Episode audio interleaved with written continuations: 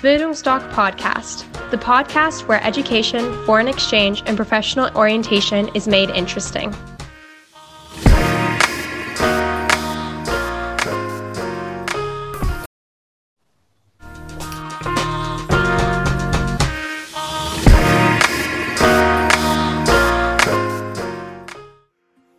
All right. Um, hello, everyone, and welcome back to Quick Talk, where we present to you in just a few minutes everything you need to know about going abroad. Hi, I'm Matilda, and as you can hear, today something's different because I'm not going to be talking to you in German, but in English, and maybe later on also some French. The reason is that I thought today I'm gonna talk to you about um, arriving in a new country and being confronted with a completely new language.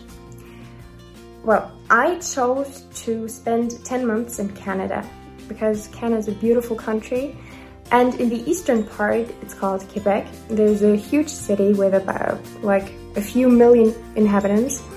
And when you go there, um, you can either speak French or English, and the people there are gonna understand you perfectly well.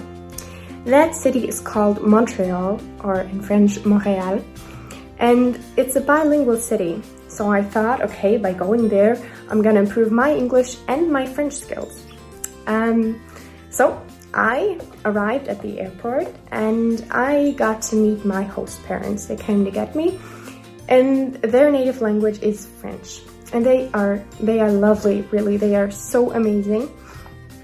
And they spoke very, very, very slowly because they knew how hard it is um, coming to a new country and being confronted with a different language.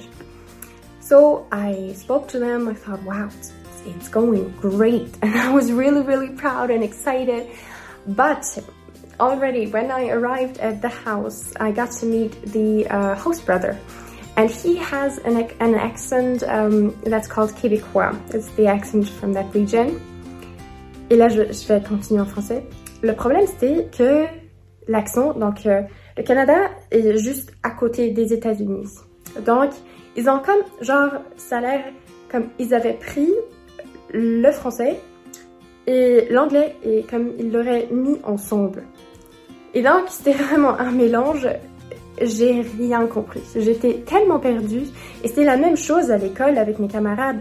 Ils ont dit, euh, ils n'ont pas dit euh, bonjour, mais ils ont dit bon matin. Et j'étais comme, quoi? Qu'est-ce que t'as dit? J'ai rien compris. Et ça, c'était vraiment un grand défi au début. But really, after a few months, I was able to understand and also speak that accent. So looking back at it, I'm just super, super, super glad that I did that.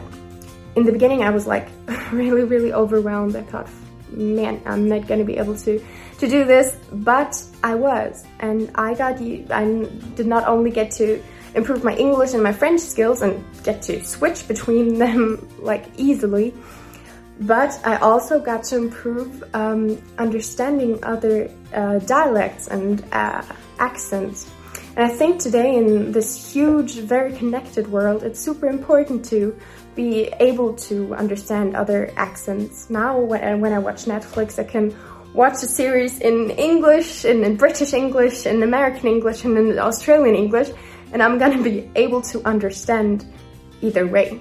So, if you are interested in um, getting to speak other languages fluently, then um, come uh, to Bildungsdoc for consulting, and we are going to help you to, um, well, have your own little experience in, in a foreign country, and also to well, get used to other accents. Bye! Bildungsdoc Podcast, the podcast where education, foreign exchange, and professional orientation is made interesting.